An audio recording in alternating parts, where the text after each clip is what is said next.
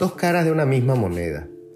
Santiago Peña ni siquiera ha cumplido aún los primeros 100 días en el poder y ya se ve sacudido por escándalos generados por sus propios correligionarios, ratificando aquello de que con amigos como los que tiene nadie necesita enemigos. Resulta casi pedagógico hacer un repaso rápido de los bemoles de nuestro joven presidente para identificar los dos niveles en los que se desarrolla la corrupción sistémica paraguaya. La criolla, que solo nos jode a nosotros, y esa otra con proyección internacional que nos ha valido tantos significativos reconocimientos últimamente. La primera es la de siempre, la matriz del modelo político paraguayo, de la que el Partido Colorado es el mejor ejemplo. Se trata de la vasta red de negocios perpetrados a costa del dinero y la propiedad pública. Acá entran desde las licitaciones amañadas, sobrefacturadas o ficticias, como las que se investigan ahora en IPS, hasta el reparto de tierras públicas, como las más de 50.000 hectáreas cercenadas en la última década al Ministerio de Defensa, entre ellas las coquetas residencias costeras cuyo blanqueo gestiona el siempre solícito senador cartista Bachi Núñez. Esta es básicamente la línea de negocios de la dirigencia partidaria más tradicional, aquella educada en la doctrina del clientelismo político, del soquete bien entendido que empieza por casa, y del Estado visto como una herramienta insustituible para garantizar la calidad de vida de la familia, los amigos y los correligionarios. Se inscriben en este punto el reparto de cargos públicos, la compraventa de fallos judiciales, imputaciones y absoluciones, nombramientos de jueces y fiscales, y la creación permanente de nuevas oportunidades comerciales merced a la burocracia del Estado. La vigencia de este modelo ha dejado su impronta en el funcionamiento del Estado paraguayo. Se estima que más de la mitad de todas las propiedades del país tienen graves problemas de registración. Tenemos fincas de dos y tres pisos. Nadie sabe en el Estado cuántas fincas públicas existen, dónde están, ni en manos de quién.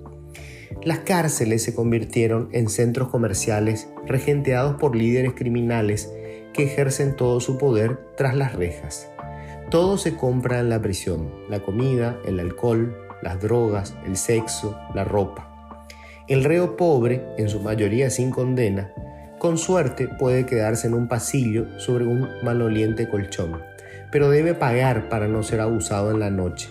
Si quiere garantía de comida, supervivencia e invicto, tiene que besar el anillo de Javier Rotela, jefe absoluto del microtráfico de Central, condenado a 27 años de prisión y emperador de facto de la penitenciaría. Pero esta sigue siendo la corrupción criolla, la que solo nos jode a nosotros. Luego está la otra, esa que se encargó de neutralizar al Estado como herramienta de control de aplicación de las leyes.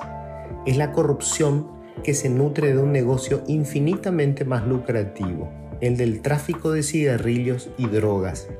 Es el tipo de corrupción que convirtió al país de mero corredor del comercio ilegal en centro de acopio y exportación de drogas pesadas en el principal foco de lavado de dinero de la región.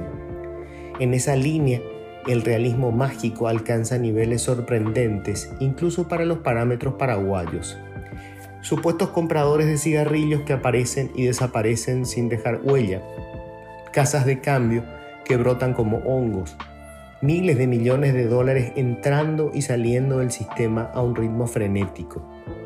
El cigarrillo se convirtió en moneda de cambio de las mafias provenientes de cualquier lugar del planeta.